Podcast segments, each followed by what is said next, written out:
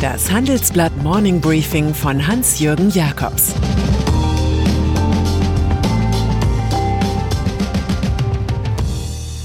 Guten Morgen allerseits. Heute ist Montag, der 29. März, und das sind unsere Themen. Angela Merkel gibt kein Pardon. Commerzbank findet Aufsichtsratschef. DAX-Chefs auf hohem Gehaltsniveau. Hallo zusammen, mein Name ist Mary von Handelsblatt Today. In unserem Podcast sprechen wir diese Woche über Aktien, genauer gesagt über inflationsresistente Aktien. Unser Unternehmensredakteur Ulf Sommer geht sogar noch einen Schritt weiter und nennt sie die Inflationsgewinner.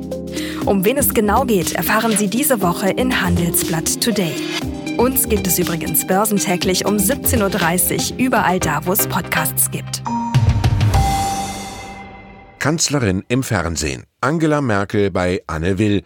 Das war für die einen die Verlängerung eines Fernsehabends nach dem Tatort, für die anderen aber ein zäher Kampf, Vertrauenskapital wieder hereinzuholen. Ihre Sprechstunde war so etwas wie die Erinnerung an die Talkshow-Gesellschaft von einst. Damals sah man Erich Böhme oder auch Sabine Christiansen zu, ehe die öffentlich-rechtlichen dann das Format über eine groteske Vervielfältigung einfach kaputt sendeten. So sitzen mittlerweile immer die gleichen und reden nach immer gleicher Dramaturgie über das immer gleiche Thema Corona. Die Kanzlerin selbst kommt nur, wenn es brennt. Das ist so in der Regierung und in ihrer Union. Das war so in der Flüchtlingsfrage. Das ist auch jetzt so beim verspielten, ja vergeigten Corona-Krisenmanagement. Was die Wähler nach aktuellen Umfragen innerhalb kurzer Zeit mit dem Entzug von satten elf Prozentpunkten quittierten. Nach letzten Umfragen käme die Union derzeit auf nur noch 25 Prozent. Lockdown. Die Talkshow-Antwort Merkels war ein radikales Plädoyer fürs Dichtmachen. Wir müssen mehr tun, forderte die Kanzlerin. So seien weitere Kontaktbeschränkungen und Ausgangsbeschränkungen ganz wichtige Mittel, um jetzt das exponentielle Wachstum zu stoppen, sagte sie gestern Nacht. Renitenten Ministerpräsidenten drohte sie mit politischen Folterwerkzeugen. Notfalls werde man das Infektionsschutzgesetz anpassen. Ich werde jetzt nicht tatenlos zusehen, sprach Merkel. Alle, die nicht auf ihre Gusseisenmethode, sondern auf eine Öffnungspolitik mit negativen Corona-Tests setzen, bekamen ihr Fett ab. Es erwischte auch ihren Nach-Nachfolger im CDU-Chefamt, den NRW-Premier Armin Laschet. Ich habe mir die Notbremse nicht so gedacht, sagte Merkel zu Laschets Ansatz, die Notbremse nur selektiv zu ziehen. Fazit: Die Frau, die eben noch die Republik um Verzeihung bat, kennt nun kein Pardon mehr. Wenige Monate vor ihrem offiziellen Amtsende sucht Merkel mit einem Rundumschlag noch einmal die Machtprobe auch innerhalb der CDU. Commerzbank es sieht so aus, als könne die Commerzbank ihre Chaostage beenden. Mit Helmut Gottschalk steht nun tatsächlich ein leibhaftiger Kandidat für den vakanten Posten des Aufsichtsratschefs zur Verfügung.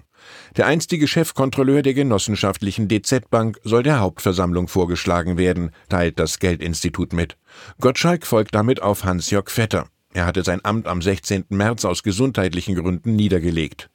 Noch unklar ist, wie ein weiterer offener Posten im Aufsichtsrat besetzt wird. Auch Andreas Schmitz, einst deutscher Chef der Großbank HSBC, hat sich mit sofortiger Wirkung zurückgezogen. Vorstandsgehälter 2020 war ein forderndes Jahr, doch die Gehaltskonten der DAX-Vorstandschef wurden davon weitgehend verschont. Ihr Salär sank um nur 10 Prozent gegenüber 2019. Deutschlands Topmanager verdienten im Schnitt 4,9 Millionen Euro, im Vorjahr waren es noch 5,5 Millionen gewesen. Topverdiener war diesmal Frank Appel von der Staatsbeteiligung Deutsche Post, gefolgt vom ausgeschiedenen Siemens-CEO Joe Käser und dem scheidenden Stefan Oschmann von Merck in Darmstadt. Bei Bayer und BASF hielten die Verantwortlichen ihr Einkommen trotz Milliardenabschreibungen sogar konstant. Gemessen an den wirtschaftlichen Ergebnissen sind die Chefs glimpflich davongekommen und das auf hohem Vergütungsniveau, sagt Gehaltsexperte Heinz Evers, der die Daten für das Handelsblatt ausgewertet hat. Stephen Schwarzman einer der treibenden Akteure der Finanzierung der Weltökonomie ist Stephen Schwarzman. Der 24-jährige Gründer von Blackstone hat im Corona-Krisenjahr mindestens 610 Millionen Dollar verdient. Er kann sich nun anderen Dingen widmen, die einen Hauch von Unsterblichkeit garantieren, Bildungsinitiativen der modernen Medizin und seinem Buch What It Takes.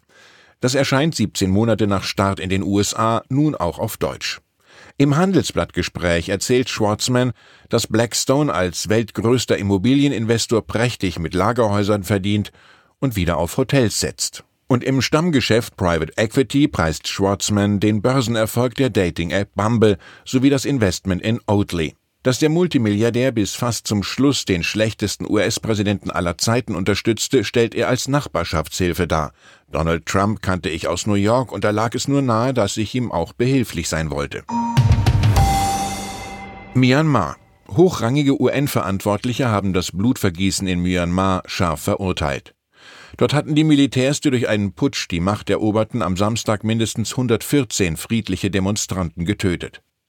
In einem gemeinsamen Statement forderten Alice Vairimunenderitu und Michel Bachelet die Junta auf, die Menschen, denen sie dienten, zu beschützen und nicht ihnen zu schaden. Auch ein Dutzend internationaler Militärchefs schlossen sich dem Aufruf an. Der für das asiatische Land zuständige UNO-Sonderberichterstatter Tom Andrews sprach von Massenmord und appellierte an die Welt, die Militärregierung zu isolieren und den Zugang zu Waffen zu unterbinden. Saudi-Arabien. Und dann ist da noch das schlecht beleumundete Ölimperium Saudi-Arabien. Zwecks Imagepolitur steckt es mehr als 1,5 Milliarden Dollar in internationale Sportevents. Das steht in einem Bericht der Menschenrechtsorganisation Grand Liberty, der in dieser Woche veröffentlicht wird. Zum Saudi-Investment gehört vor allem ein 650 Millionen Deal mit der Formel 1. Die lässt bei dem gestern in Bahrain gestarteten Grand Prix ihre Boliden erstmals auch in einer saudischen Stadt, nämlich in Jeddah, kreisen. Teil des kritisierten Sportwashing sind auch Schachmeisterschaften, Tennis- und Golfwettbewerbe sowie das Pferderennen Saudi Cup. Zu den Zukunftsprojekten zählen 180 Millionen Dollar Sponsoring von Real Madrid sowie 200 Millionen für einen Boxkampf zwischen Tyson Fury und Anthony Joshua.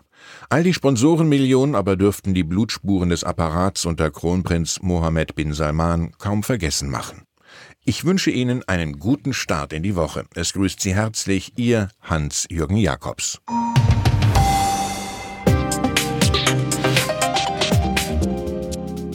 17.30 Uhr sprechen wir bei Handelsblatt Today über alle Themen, die die Finanzwelt bewegen. Ein Lebenswerk zu erhalten und seine Werte an künftige Generationen weiterzugeben, ist ein Herzenswunsch vieler Stifter. Entsprechend wichtig ist ein Partner, der weiß, wie man Stiftungsvermögen anlegt und die Sorgen und Hoffnungen, die Stifter bewegen, kennt. Dieses und andere Themen präsentiert von unserem Initiativpartner, der Hypo Vereinsbank Private Banking.